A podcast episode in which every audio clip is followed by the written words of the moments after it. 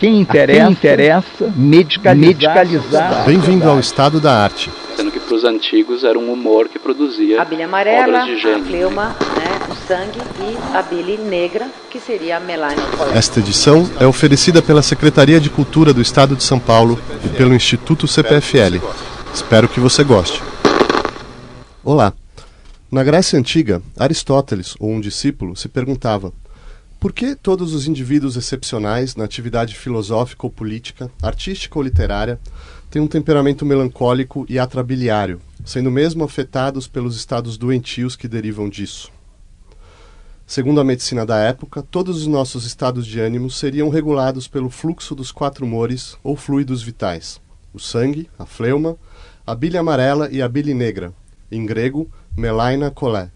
Para Hipócrates, o pai da medicina, o excesso de líquido negro levava a uma permanência aberrante do medo e do desânimo, e daí os sintomas do melancólico, a lenteza de gestos, o comportamento penseroso, o abatimento, a genialidade criativa e irritadiça.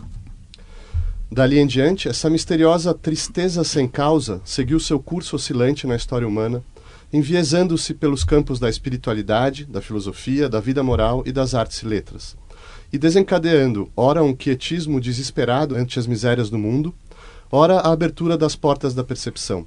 Mas desde Galeno, passando por Robert Burton até Freud, toda vez que se tentou traçar rigorosamente os limites conceituais da melancolia, esses mesmos limites foram, ato contínuo, borrados pela fluidez de seu objeto. E mesmo hoje, na era da moderna neuropsiquiatria e dos psicofármacos sintéticos, não é diferente. Afinal, acaso estamos mais perto de solucionar o enigma da melancolia do que Aristóteles há 2500 anos? De lá para cá, não terá o humor negro se disseminado sempre mais, se não por nosso corpo, ao menos por nosso espírito, na tragédia existencial de uma multidão anônima de neurastênicos, apáticos e depressivos, mas também nas obras dos artistas, filósofos e poetas que amamos? Parafraseando um deles, não terá toda a história universal sido escrita com a pena da galhofa e a tinta da melancolia? E o que é, afinal, a melancolia? Será uma condição universal ou a cifra de um quadro psicopatológico? Será um pecado mortal, o demônio do meio-dia, ou um furor criativo? Será um traço de temperamento ou sinal de alguma perda irreparável? Será um mergulho místico em nosso coração na presença ou ausência do ser absoluto? Ou será, enfim, um desgraçado transtorno mental que pode levar à morte dos suicidas? Para discutir a história cultural da melancolia, convidamos Ivan Frias, pós-doutor em História da Filosofia pela Universidade de Nantes, na França, médico e autor da Doença do Corpo, Doença da Alma, Lilian Wurzbach, professora doutora do Instituto Jungiano e autora de Reflexões sobre a Melancolia Religiosa e suas expressões simbólicas na obra de Hieronymus Bosch, e Rodrigo Petrônio, doutor em Literatura Comparada, mestre em Ciências da Religião e professor de História da Arte na Fundação Armando Álvares Penteado. Lilian, eh, você pode nos introduzir a teoria dos quatro humores, que já foi citada aqui na nossa introdução? Ah, pois não.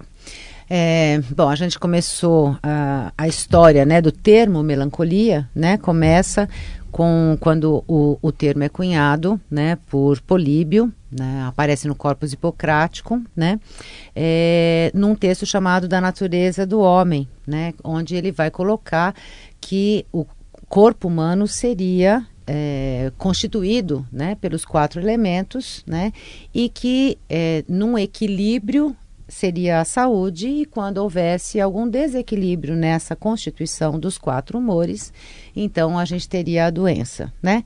Ele parte de Empédocles, que já tinha falado sobre os quatro elementos, né? É, e junta também com a medicina empírica, que já tinha percebido a presença do, do humor, né? O humor que seria uma secreção, vamos, como a gente conhece hoje, né? Embora lá atrás era um princípio, que é diferente do que a gente trabalha hoje, é, já estava presente então no vômito, enfim, nas excreções né, do, do próprio corpo humano, considerado pela medicina tradicional. Então, a partir daí, o termo entra, né, Melaine Collet, né, então quatro princípios, né, é, a bilha amarela, a fleuma, né, o sangue e a bile negra, que seria a Melaine Collet, né. É muito interessante porque o termo entra a partir, né, do século IV, Mas século IV antes de Cristo. Antes de Cristo, certo. desculpa, século IV antes de Cristo, exatamente.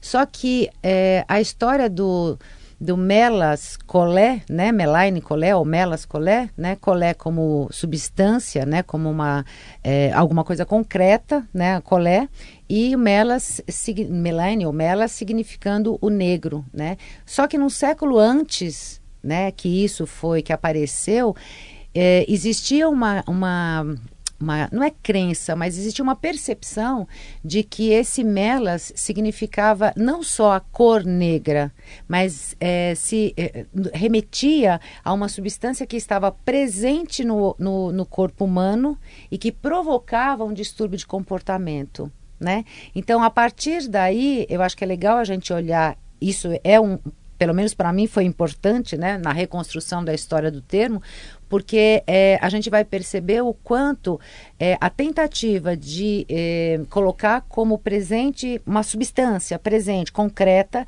o quanto essa substância, na verdade, ela não teve existência concreta, né? Mas tem um significado importantíssimo ao longo da história. Né? Perfeito, muito obrigado. Ivan Frias, Sim. esses quatro humores estão relacionados dentro de uma, de uma dimensão, de uma visão holística, onde existe uma relação com as quatro estações do ano, com as quatro idades da vida. Como que eles articulavam, é, os médicos e, e, os filósofos? Quer dizer, como é que isso era articulado é, nas teorias da época? Sim. É, de início, assim, a, a primeira coisa importante é que melancolia, quer dizer, bile negra, é, além de ser é, de, denominar uma, uma condição, né, é o próprio humor. Quer dizer, há uma coincidência entre o humor, quer dizer, que é um fluido, supostamente um fluido corporal, né, e isso difere, por exemplo, da teoria dos quatro elementos de Empédocles, onde é, há o conceito de quer dizer, uma das primeiras conceituações de saúde e doença, né, como equilíbrio dos, dos quatro elementos e é, a doença você, como você está desequilíbrio. Se referindo aos quatro elementos: terra, fogo, ar e Isso, água. Terra, fogo, água e ar. Uhum. Né? É, a teoria dos quatro humores, ela, digamos, interioriza, né? porque os quatro elementos eles fazem parte da natureza, os humores do homem. Né? Então, uma internalização da causa das doenças. Né? E isso é um avanço em relação a Empédocles. Né? É, como a professora falou, Lília, é, o autor do, do Tratado da Natureza do Homem, ele é do final do século V. Empédocles é do, da primeira, quer dizer, ele era da primeira metade, ele escreveu mais ou menos no meio do século V. Né? Mas o que isso define em termos de práticas clínicas? Quer dizer, como eles trabalhavam é, essa, dentro dessa teoria dos quatro humores, os excessos ou carências ou pois é, eles, desequilíbrios? Uh, imagina que eles trabalhavam com sangria, com uh, catárticos, uh, vomitórios, né? substâncias provavelmente é, extraídas da natureza e transformadas em chás, em beberagens, né, que provocavam o vômito, a diarreia. Né? Até alguns anos atrás isso ainda era estava presente, eu ainda eu, eu, imagino que ainda esteja na medicina popular. Nossa, né? que tem uma tradição que vem dos índios, né? Existe alguma evidência empírica dessa bile negra? Que... Bom, eu imagino que assim tem há, há umas descrições no Galeno, né? O Galeno fez algumas descrições tentando diferenciar, né? Os tipos de, de, de vômito, porque ela apareceu nos vômitos, né? Quer dizer, é claro que existe a melena, né? Que é a evacuação de, de sangue, né? Mas eu imagino que Bom, quando eu estudava medicina, isso, a, a diferença entre o, o, vômito de sangue, que é a, a hematêmese, e a hemoptise, que é o vômito que vem do pulmão. Quer dizer, um, um sangue vem do pulmão, o outro vem do aparelho digestivo alto. Como você diferencia? Como é que você, como é que o médico é, é capaz de distinguir ali na hora o que, que é sangue é, o que, o que, que é sangue é, da hemoptise do sangue da hematêmese. Né? Eu imagino que eles tenham é, raciocinado em cima disso. Né? Quer dizer, é um sangue transformado, escurecido, né? e que é, foi conceituado como bile negra, mas certo vamos, vamos, sair um pouco do corpo e da secreção e do vômito Rodrigo Petrônio porque concomitantemente às escolas médicas os filósofos já já estavam trabalhando isso e aquilo que a gente poderia chamar de psicólogos da época também porque pelo que eu entendo os quatro humores com, com, conforme a predominância determinam quatro características é, caracteres, né? Cara, uhum. é, quatro temperamentos. Então você uhum. tem é, o colérico, o sanguíneo, o fleumático e, no caso, o melancólico. Como que os filósofos estão interpretando, em especial, é, a melancolia? Eu citei o problema, o problema aristotélico, se você quiser desenvolver a partir daí. Uhum. Os filósofos da antiguidade, né? Sim. Pensando. É, aí o que eu acho fascinante na melancolia é justamente porque ela tá, tá ligada a uma teoria da physis, né? É a phys no sentido grego, ela agrega toda a natureza, né? Na verdade, essa determinação que nós temos entre o orgânico e inorgânico, ela é bastante recente, né? É uma herança do Jacques Monod, da, da biologia moderna, né?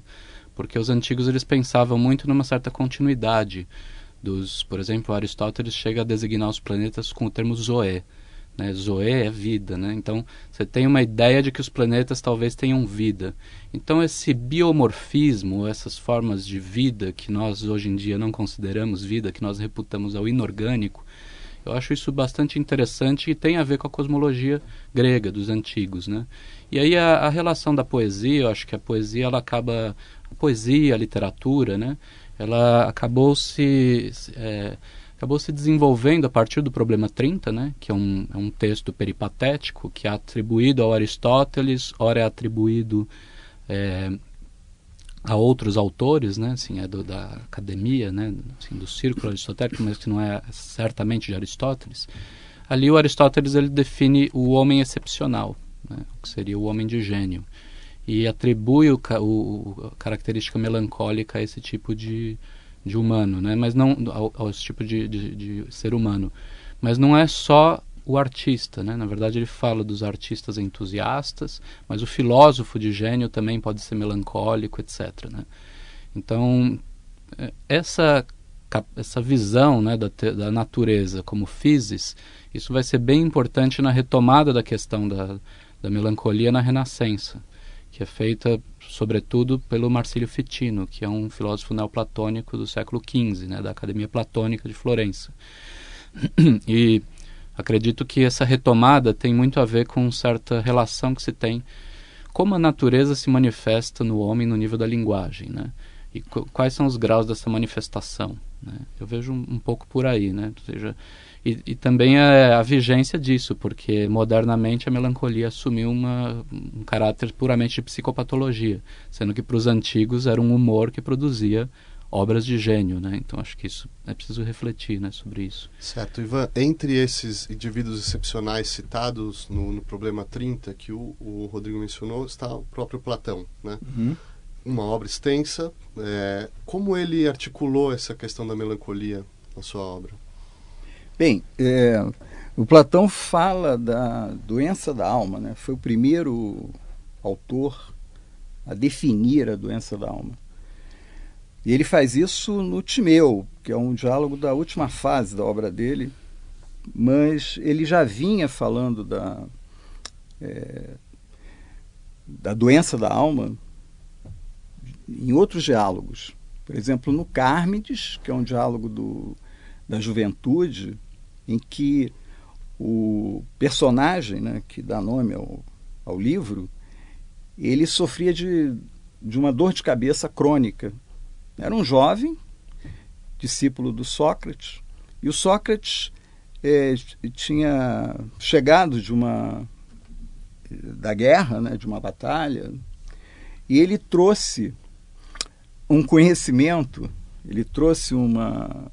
É, quer dizer, ele, ele tomou conhecimento de uma planta, de uma beberagem, né, que curava a dor de cabeça, mas ele, ele disse que só era possível a cura da dor de cabeça se ela, é, esse, essa beberagem fosse acompanhada de belas palavras, ou seja, a terapia da palavra, é, e alguns é, com, autores como Freud e, e, outros mais contemporâneos usaram esse, esse livro. Esse livro é conhecido dos psicanalistas, dos psiquiatras, o Carmides.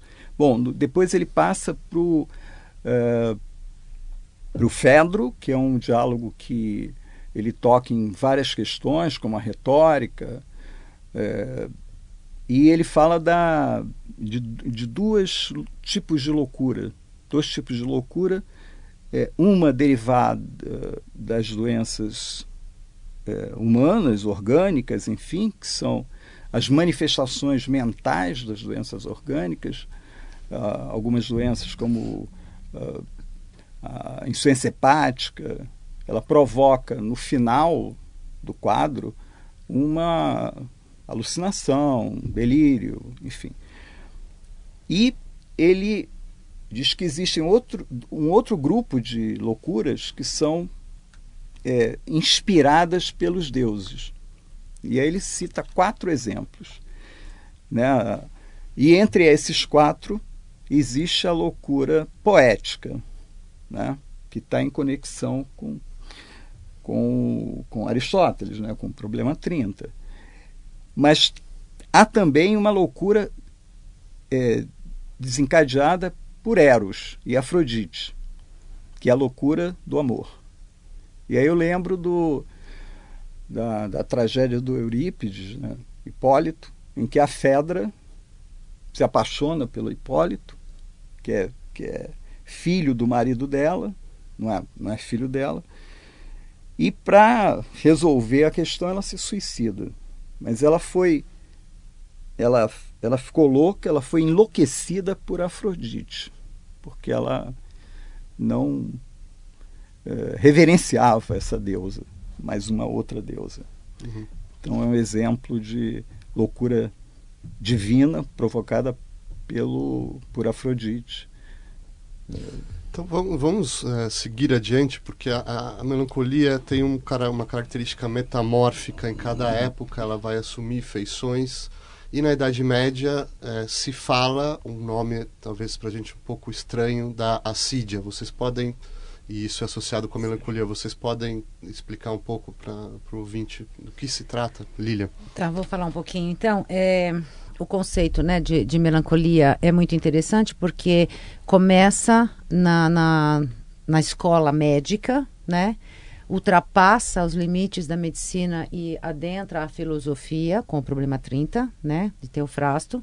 É, depois, é, no início, e, e, fica na escola médica e na escola filosófica, né, fica nessas duas esferas do conhecimento. No início da Idade Média, ele, é, é o conceito vai é, vai encontrar, na verdade, o conceito de assídia dos padres do deserto, né? Então, Evagrio Pontico é o primeiro no século IV agora da nossa era, né? É, a falar sobre isso do demônio do meio-dia, né? Então isso vai dar, é, coloca uh, um, sintomas, né? Muito semelhantes aos sintomas é, classificados, né, elencados pelos médicos da antiguidade, né, ele vai colocar os sintomas dos padres, né, que ficam na solidão, na cela e tal, e vai colocar a assídia, né, como um dos logismoi, né, um dos pecados, vamos dizer assim, né, que na época, então, Evagrio coloca oito, depois é reduzido para sete, porque ele fazia uma diferença entre assídia e tristeza, né? E é, mais interessante que o, o, a etimologia de assídia, né? O que, que queria dizer? Então, é, era uma negligência, era um abandono dos mortos sem sepultura, né? Uma indiferença, Era esse o significado original da palavra. E depois passa né, a ter esse significado de o que, que acontece com é, o, o, o, monge que é acometido pelo demônio do meio-dia, ou seja, pela assídia, né? Ele fica com o olhar vago, ele fica inquieto, ele não aguenta ficar na cela, ele quer sair porque ele quer se livrar desse, dessa situação desconfortável, né? E ele fica, então... É, recupera um pouco daquele mal-estar que foi colocado pelo aforisma 23 do Hipócrates, né? Se temor e tristeza permanecem por muito tempo, trata-se de melancolia. Essa era a definição original. Uma frase curta que vai é, se, se, ser discutida, inclusive até hoje, né? É, agora, Rodrigo, a coisa é ambivalente, né? Porque uhum. também, já na Idade Média um pouco mais avançada, tardia, você tem um Dante que sofre de melancolia ao escrever a sua vida Vita Nova, uhum. pela paixão pela Beatriz, mas esse mesmo Dante coloca um monte de assidiosos no quinto círculo do inferno sobre um pântano onde eles não conseguem sequer se comunicar. Uhum. Vamos, acho que a gente pode articular um pouco mais essa ambivalência da, da, da melancolia na literatura, na espiritualidade medieval. Sim. É, eu vejo a melancolia quando ela se relaciona com a metáfora, né? É, a metáfora é uma figura de transporte, né? Metáfora quer dizer transporte. E durante toda a Idade Média, acho que é uma herança né, do pensamento antigo, é, chamada doutrina da analogia. Ou seja, todos os elementos se conectam. Por isso que eu mencionei a questão do, da visão organicista, né, de que o universo é um organismo, logo ele espelha, o organismo humano espelha certas relações. E essa, essas relações elas vão entrar por vias da alquimia, da astrologia, a, Uh, o, período que eu estudei melhor a questão da melancolia, que é o Renascimento, é um período em que todas essas conexões são feitas. Mas eu acredito que elas já estão subjacentes em alguns, algumas obras da, da Idade Média. A questão é a seguinte, né? Porque se tudo se conecta e é tudo é metáfora, né? Tudo é vestígio. Existe a hipótese de que o homem de gênio é aquele que consegue reconstruir a totalidade do universo e, portanto, provar a sua unidade. Né? É, a unidade seria Deus. Né? Então, é, o paradoxal é que ao mesmo tempo que nós temos a assídia, que parece que é um pecado, que é um pecado, né, como a Lili explicou, e se ela se aproxima da melancolia, o melancólico é justamente aquele que é capaz de reconstruir a totalidade do universo e fundamentá-lo numa única substância, que seria uma substância divina. Então, é essa que é a ambivalência que se, se refere, me parece que está muito alocada nisso. Né? Mais para frente, acho que no século XVII, vai haver, o, por exemplo, o barroco, né, que nós temos Robert Burton, toda a questão da melancolia que começa a circular com grande força, né, é, volta a circular. E, mas aí o problema da, da doutrina da analogia ela começa a entrar em colapso. Né? Por isso o Foucault, nas Palavras e as Coisas, ele abre uh, esse livro falando do Don Quixote e da, da, do Velázquez, né, das meninas. E ele fala justamente do, do, declínio da doutrina da analogia, ou seja, da incapacidade de reconstruir esse tecido, dessa unidade do universo que estaria postulado já no Don Quixote, que é a equivocidade, é o princípio de equívoco, né? Os signos, as palavras e as coisas não se coincidem mais. Não existe mais um, um texto, a prosa do mundo não é mais legível. Ela não tem uma substância que é a assegure, né? Que assegure a sua unidade. E aí, mas nós temos a produção também, de novo, do melancólico, que tenta ou reconstruir esse tecido, né? daí no caso, por exemplo, que eu estudei muito é o poeta chamado Luiz de Góngora Argot, um poeta espanhol do século XVI para o XVII, e aí ele vai para o furor poético, então ele cria uma poesia de um estilo chamado asiático na época, que é uma poesia bastante hermética, mas ra radicalmente metafórica. Ou seja, ele está tentando desesperadamente reconstruir esse tecido da realidade a partir das metáforas. E é imputado como melancólico. Né? e ao mesmo tempo há um certo esvaziamento dessa, né, dessa possibilidade de, de unificar, né, de, de, dessa possibilidade metafórica, que aí já coincide com, com algumas análises da modernidade. Né? Então essa, eu acho que na, na Idade Média o paradoxal é isso, né? O, o a, a não é exatamente melancólico, mas como que um pecado ele tem ao mesmo tempo ele está associado a algo que seria de gênio e que alguns gênios que podem provar a existência de Deus, digamos assim, né? Então vamos fazer essa transição da Idade Média para o Renascimento, porque o furor melancólico se torna um tópico né, é comum no Renascimento, assim como o tipo melancólico. Você tem vários tipos ali, desde Petrarca até os tipos, o tipo hamletiano de uhum. Shakespeare. Vocês querem nos introduzir aí ao universo renascentista, Ivan? Bom, eu, ouvindo o Rodrigo, eu me lembrei do, quer dizer, da, da alma do mundo do, do Timeu. Uhum. Né? acho que esse conceito ele, ele chega no Renascimento certamente pela retomada né, da, da, da, cultura clássica e principalmente a retomada da, da física de Platão. Né? A física de Aristóteles cai por terra a partir do momento que, é, que se percebe que, o, que a Terra não é mais o centro do, do universo, mas é o Sol. Quer dizer, a partir do heliocentrismo, né? É, a partir de Copérnico, é, há uma, um deslocamento né, do, do foco. Né? Quer dizer, é, Platão volta, digamos, à, à moda. Né? E naquele quadro do Rafael, na né, Escola de Atenas, é, o livro que o Platão carrega do lado com a mão esquerda é o Timeu. Né? E, enfim, o, o que assim, me parece importante, né, essa retomada de Platão no Renascimento, é que é o Timeu que, que é retomado. Porque o, o Timeu ele tem, além de uma teoria médica, ele tem uma teoria astronômica, tem matemática, música, toda a ciência da época, toda a ciência grega do século IV está no Timeu. E eu acho que isso é importantíssimo. Né? E esse conceito, o conceito de alma do mundo, né? a alma como um intermediário.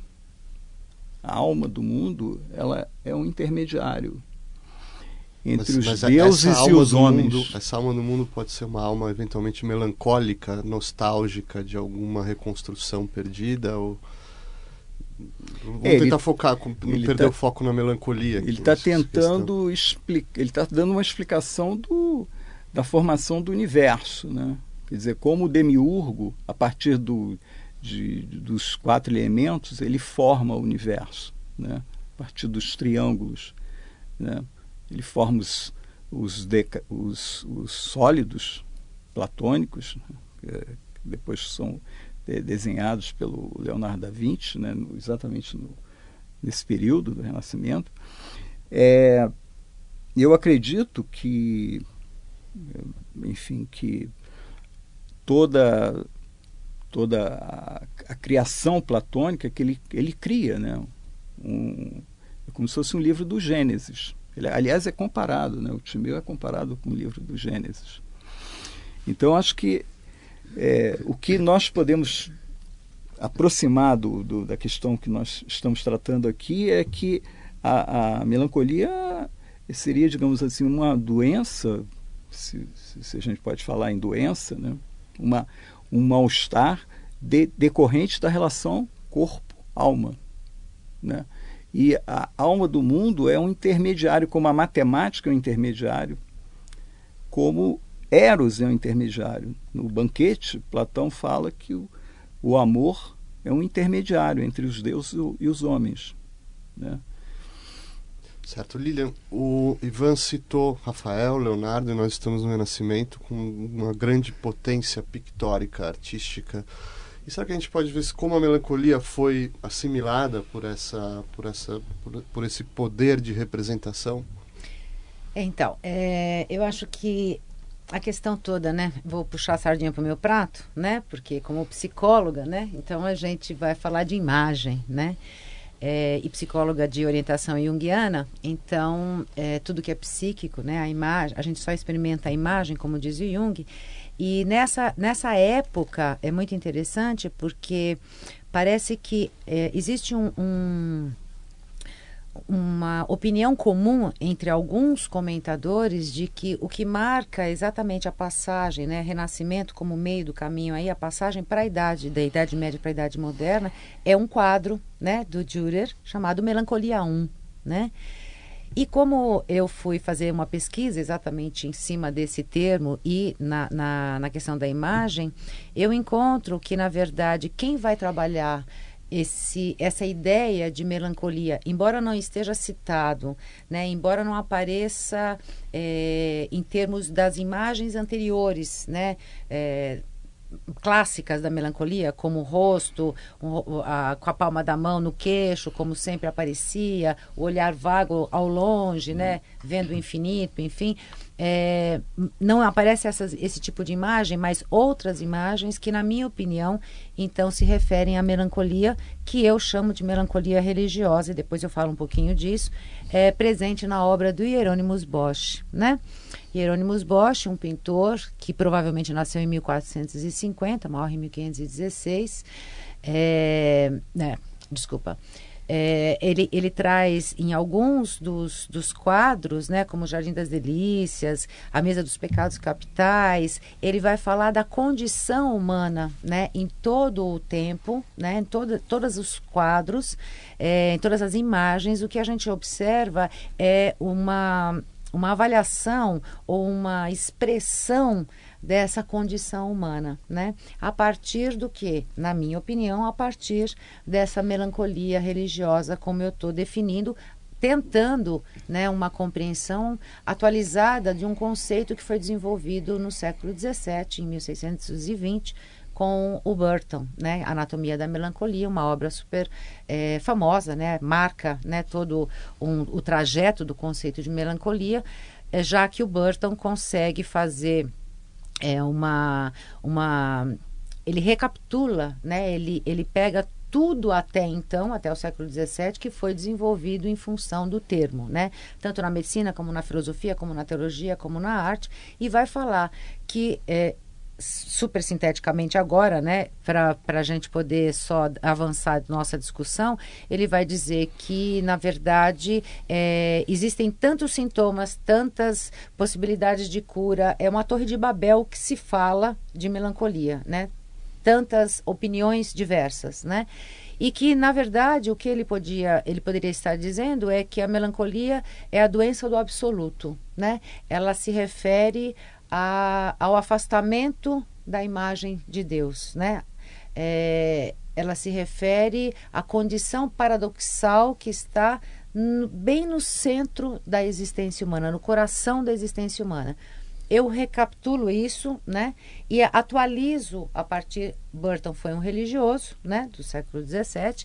Eu atualizo é, esse conceito é, a partir da psicologia junguiana, né, que se a gente entender rapidamente, se a gente entender a psique como um complexo, é, um sistema complexo, né, entre uh, tendo uma esfera consciente, uma esfera inconsciente, e na medida que nós nos desenvolvemos, nós temos uma consciência que tem que se distanciar desse inconsciente, essa sensação ela, ela, é, ela é produzida, né, ela é expressa através de algumas imagens que coincidentemente são imagens que nós vamos ver no Bosch e em toda a história da melancolia, como queda, exílio, abandono, tristeza, medo, né? Então tem uma coincidência né, nessa, nesse sentido. Extraordinário. Antes de seguir adiante, acho que a gente deveria falar ainda um pouco sobre essa obra que você citou, do Robert Burton, porque é uma verdadeira enciclopédia sobre a melancolia. Né? Uh, Rodrigo, você quer desenvolver um pouco? Burton, em específico, eu poderia falar um pouco mais da, da relação da, da melancolia com as perspectivas poéticas. Tá ótimo. Pode ser. Que eu, é um tema que eu estudei melhor e no século XVI, a partir do século XV, né, eh, nós temos algumas perceptivas, Robortello, é, Lopes Pinciano na Espanha, essas perceptivas são tratados poéticos e eles estão retomando as poéticas é, e as teorias da, da, literatura antigas, né? O que se definia era uma certa vigência de Aristóteles como a premissa, é, a ênfase sobre a ars, sobre a arte, e a arte como uma dimensão um pouco mais técnica o que o Aristóteles chama de, de studium, né? Os latinos chamam a partir do Aristóteles de studium. Então, o que é importante para o poeta, para o escritor, é a técnica, é o aprendizado, é tudo aquilo que é aprendizado. O problema é que o, o Platão ele tem uma teoria bastante diferente, que é a teoria do furor, né? É uma primeira perceptiva poética seria o íon, que é um pequeno diálogo do Platão que fala da origem da poesia a partir de uma pedra ímã que atravessa todos os rapsodos no momento em que eles estão declamando os poemas, que atravessa Homero, etc. E aí quando Ion ele se inspira em Homero, ele não, a poesia não está em Homero, está nessa pedra ímã, né? E está no Fedro também. Só que a questão que se coloca é a partir de um livro do Marcílio Fitino, século 14, 15, né, do Quattrocento, chamado é, De Vita Triplice, é a, é a vida tríplice. É, ali eu acho, né, até onde eu fui na pesquisa, eu acho que o Fitino faz a melhor articulação entre essas matrizes aristotélicas e platônicas justamente a partir do problema 30. Né? Porque ali ele, ele na verdade, ele diz, não, o, o Aristóteles ele está pensando furor a partir da melancolia, mas ele defende o estudo ou seja, o studium. E a perceptiva platônica defende o, o, o, o que seria o entusiasmo, né, o furor poético, mas ela está também tematizada num problema 30 numa obra que é aristotélica. Então isso vai dar ensejo, vai dar ensejo a uma reflexão interessante, porque a partir do século XVI e XVII, as perceptivas poéticas vão sempre pensar não só a partir de uma de uma psicologia ou de uma física, mas de uma metafísica poética. Então, por exemplo, o conceito de engenho ele está muito ligado a algo que é conatural ao poeta, o ingênio, né? Só que sendo conatural, nós já entramos um pouco no que o Ivan mencionou, na alma do mundo, porque é algo que é imanente ao meu corpo, é uma, uma percepção psicofísica, mas que é aquilo que permite que eu dê voz à poesia, ou que eu exteriorize certas, certo nível de linguagem, né? que eu acesse certos níveis de linguagem. Só que isso também é um modo da natureza se dar dentro de mim, né? E, e também um modo de Deus, de eu até definir Deus ou de eu chegar numa poesia divina. Isso é que eu acho bastante interessante, né? Essa costura da, da perceptiva. E a importância da, da melancolia no século XVII pelo Burton ou por outros, né? E daí há muitos autores, né? Shakespeare, né? Na verdade, Quevedo, né? É, Agora, nessa chave da, da, da, literatura, fazendo um outro salto, infelizmente, por questão de tempo, mas assim, ah, vocês recorrem né, ao problema 30, que é, no fundo, assim, por que, que o gênio aparentemente tem traços melancólicos, né? Acho que é de domínio público, o nosso ouvinte né, tem isso em mente, de que o romantismo de alguma maneira é, se conecta ou é caudatário de uma tradição, digamos, melancólica e que a melancolia tem uma função ali. Será que a gente pode introduzir é, essa questão do romantismo e a relação do romantismo com a melancolia? Ivan? Bom, acho que o Rodrigo é, é a pessoa mais capaz aqui de, de falar é. sobre isso. Eu só, eu só queria é, fazer um, um comentário sobre a fala do Rodrigo, que é um poeta, ele mesmo, é, eu poucas vezes é, vi os, os, literatos falando bem de Platão, né, porque a maioria deles falam que o Platão expulsou o poeta da cidade. Né, e o Rodrigo é, lembrou do Ion, né, do Fedro, enfim. É... Ele organizou um belo concurso de poesia no banquete também, né? Por um lado expulsou, sim, por outro, é. por outro fez um concurso. Mas o, ele, ele não expulsou o poeta da, da, da ele, ele na, na, na, República ele fala disso, né? Mas é, uhum. nos outros diálogos, né? Ele ele enaltece a poesia, né? É, não sei a gente poderia, talvez o romantismo já esteja numa perspectiva um pouco maior de modernidade, né? Nós pensarmos uma modernidade de três, quatro séculos, né? O filósofo Peter Sloterdijk tem um conceito que eu gosto para definir a modernidade, que é o que ele chama de explicitação. A explicitação, para ele, começa com Vessálios, começa com os primeiros anatomistas. Então, isso quer dizer o quê? Que tudo aquilo que era implícito como regime mítico, o que, de onde vem a poesia, de onde vem o furor da atrabilis? Olha, eles começam a constatar a partir da dissecação dos cadáveres onde é que está essa atrabilis. E aí não só isso, o próprio universo começa a se expandir. O Giordano Bruno vai falar que é um melancólico. Giordano Bruno vai falar da pluralidade dos mundos e que o universo seria infinito. Então essa virtualização infinita, esse universo que se infinitiza para fora, né, em termos de conhecimento, e também para dentro, né, a partir do século XIX, vai se começar, por exemplo, a ter a ideia das bactérias, ou uma quantidade enorme de, de, de seres vivos né, microscópicos. Eu acho que isso vai gerar uma. Isso gera talvez um novo nível né, da, da melancolia. Talvez seja uma impossibilidade. Eu costumo pensar a melancolia como um desejo sem objeto. Né? E aí, quando se podia dar algum objeto, sempre que se conseguia criar esse tecido, né, essa prosa do mundo que eu havia mencionado, essa, sempre que os, os pensadores cons conseguiam reconstruir a totalidade do mundo, a melancolia ela teve um papel na reconstrução dessa totalidade. Quando essa totalidade ela começa a se esvaziar, né, parece que cada vez mais a gente começa a viver num desejo sem objeto. E a gente tem essa experiência, porque esse processo de explicitação processo de esvaziamento, né, de, de evisceração do real. E quando nós observamos o real, qual é o que é que está oculto por trás da melancolia? Não há nada oculto, né? Então, é, não sei, eu tô eu fugi do romantismo, mas eu estou tentando pensar numa chave um pouco mais de modernidade. Eu acho, Lilian. Nem, eu acho que você nem fugiu do romantismo, porque assim, se a gente pensar, quando você fala do desejo sem objeto, de fato, né? Se, por exemplo, se a gente pegar um autor como René de Chateaubriand, né? Uhum. Ele que em 1850 ele diz assim: eu me cansei da repetição das mesmas cenas e das mesmas ideias. Eu me pus a sondar meu coração, a me indagar o que eu desejava. Eu não sabia busco somente um bem desconhecido, né? Ou então, é, o John Keats, em Ode, a Melancolia, né? 1820, que ele fala que é, é difícil, né? Você... É, encontrar algo, por exemplo, né, ele fala do vinho, né, que é, a, é, a, melancolia provoca a, embriga, a embriaguez, né, e a alegria que o vinho, né, provoca, que afoga a angústia vigilante da alma, ele diz, né? Ou seja, é, a melancolia está relacionada com algo que falta, é o desejo uhum. por aquilo que falta, né? Uhum. Foi nesse caminho exatamente que eu fui, né? É, quando é, é, depois o Freud, inclusive, vai falar em luto uhum. e melancolia, né? Uhum. Ele vai recuperar essa discussão, porque veja bem, só para dar uma esclarecida na questão do termo, o termo melancolia chega até o século XIX, quando começam os manuais de psiquiatria, com Kraepelin, por exemplo, né? O termo melancolia é substituído por depressão.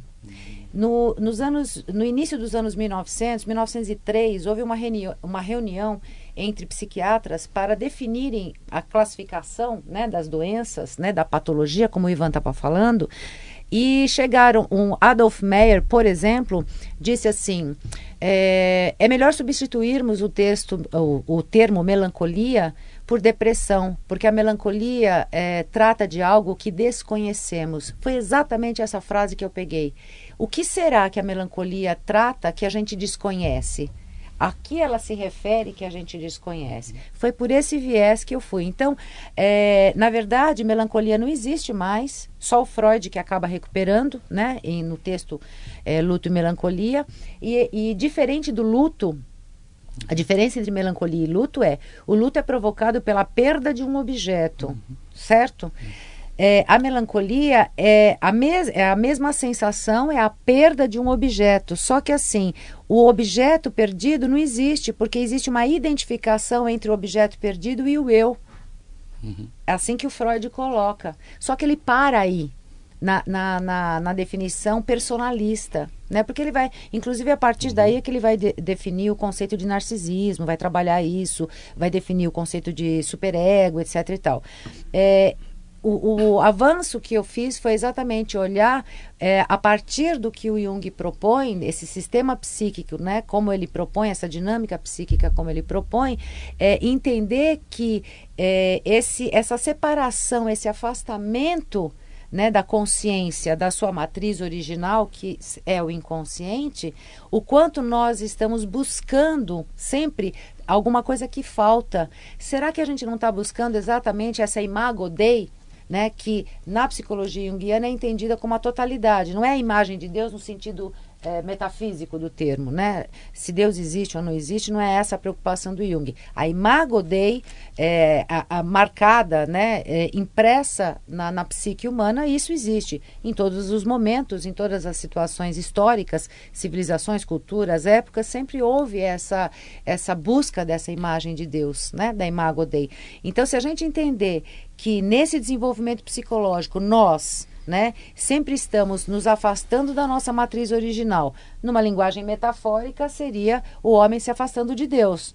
Se a gente tiver olhar para um Nietzsche que, né, Deus está morto a partir de Nietzsche, né, entre aspas, né, é, a gente pode é, entender essa modernidade, né, como o Rodrigo também se referia, a gente pode entender nesse sentido o quanto nós hoje, na verdade, é, não estamos, é, vivemos essa melancolia porque é um estado típico da alma humana, né?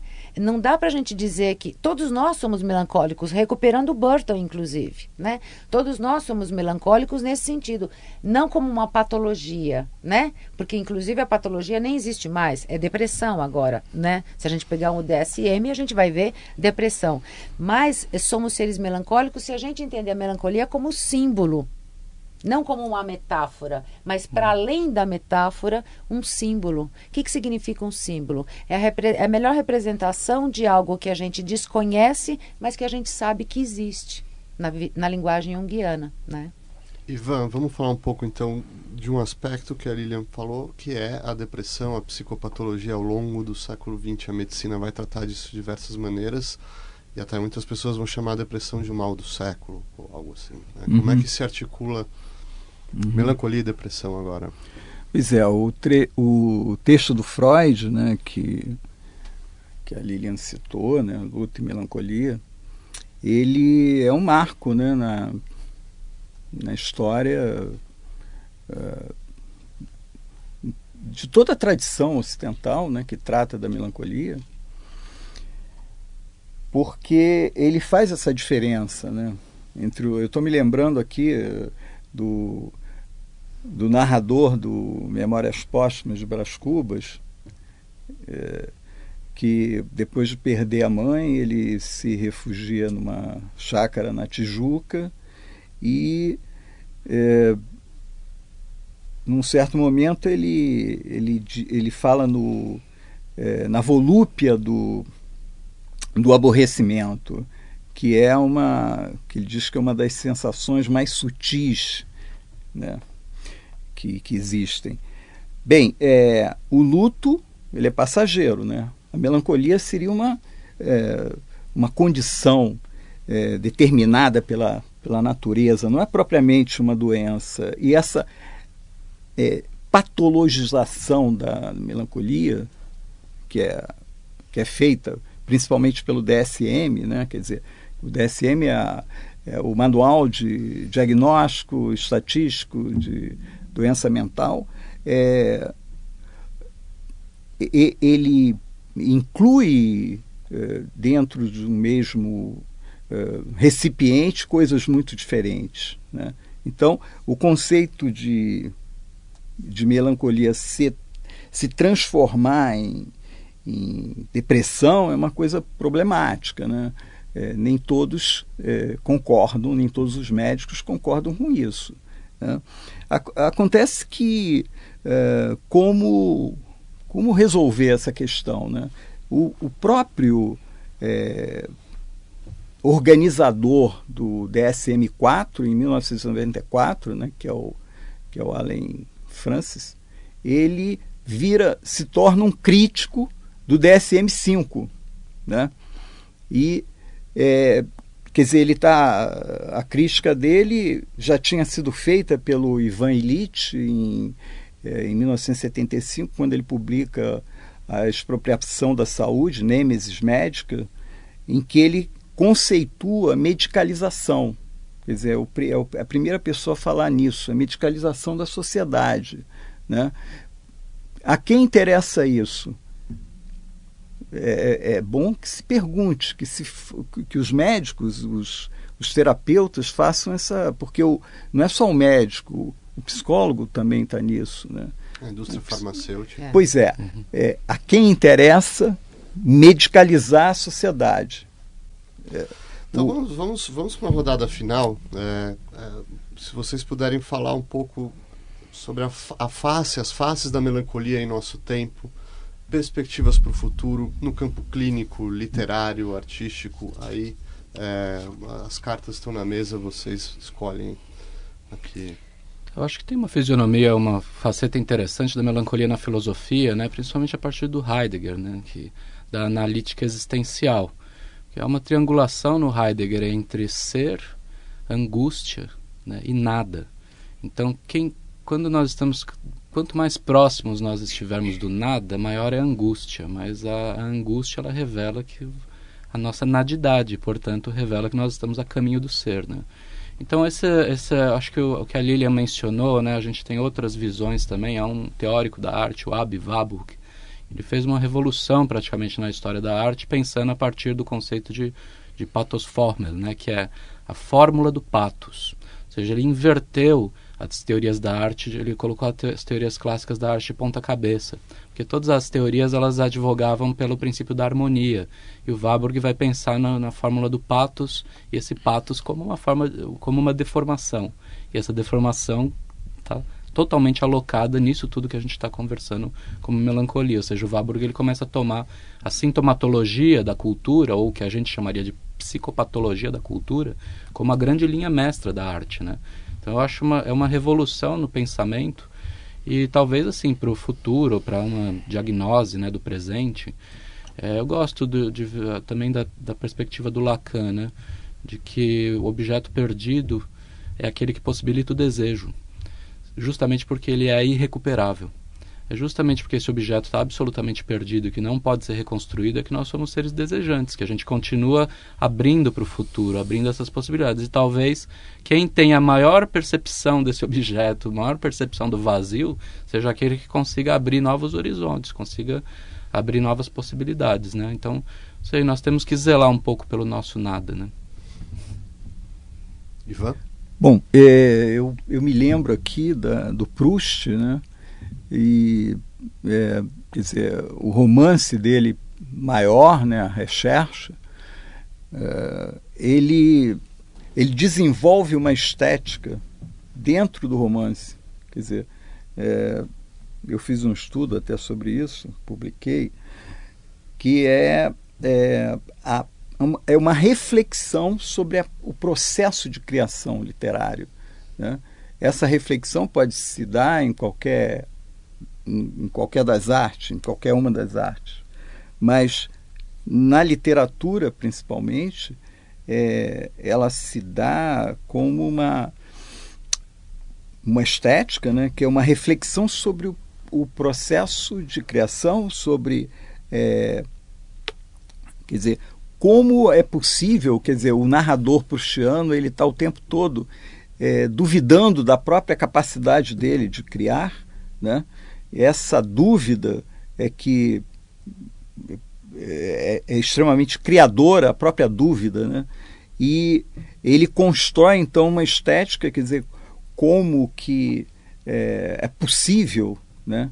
É, a criação, né? Como é, é possível é, expressar a memória do tempo que ficou para trás, do tempo perdido, né? Que não é, na, na, na verdade, não é, é, um tempo perdido, é um tempo que ficou, que restou. E aí eu me lembro, volto ao Platão, é, que dizia que, é, quer dizer, o, o que que é, o que, o que é, ele faz uma diferença entre o que é e o que vem a ser. Né? Aquilo que é sempre será. E o que vem a ser já foi e será. Lilian? É, eu acho que a gente, é, hoje, né, eu vejo esse movimento é, das pessoas, existe uma busca incessante. Né? Busca, se busca, se busca, se quer ser desejante, como o Rodrigo falou. É, parece que nós assumimos, né, hoje em dia, a necessidade dessa, de ser feliz. Nós precisamos ser felizes a qualquer custo, né? E por que, que a gente precisa ser feliz a qualquer custo? Qual é o outro lado, a compensação na nossa linguagem junguiana? Qual é a compensação? O que, que é esse, essa busca incessante de felicidade, né, sem é, desenfreada, né, sem qualquer limite, é, o que, que estaria compensando? Exatamente a melancolia, o afastamento né, da nossa, na linguagem junguiana, na linguagem psicológica, é, o afastamento, é, um desenvolvimento tão unilateralizado da consciência nos afasta da, da nossa unidade original, né? A busca da unidade, como o Rodrigo lembrou bem, é falando um pouco anteriormente, né? É, traduzindo numa linguagem religiosa, né? Essa falta de Deus, né? Da divindade, seja o nome que for, mas a falta de algo que transcende, né? É, nós assumimos aquele Uh, aquela máxima querer é poder, né? Então a gente quer, a gente pode, como se a gente de fato pudesse. E aí a gente vê tanta, inclusive tanta depressão por conta da frustração de não alcançar isso. Então acho que é, a melancolia está aí, presente o tempo todo como condição básica da alma humana. Obrigado, Lilian Wurzba. Obrigado, Ivan Frias. Obrigado, Rodrigo Petrônio. O fim é sempre melancólico, mas até a nossa próxima edição. Obrigado por ouvir.